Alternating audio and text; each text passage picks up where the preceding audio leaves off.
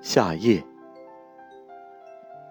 月亮为了躲避这炎炎酷暑，已爬过山头，睡在了清凉的湖水里。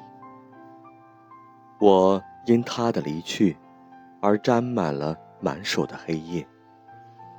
灯光也不能鼓舞我的勇气。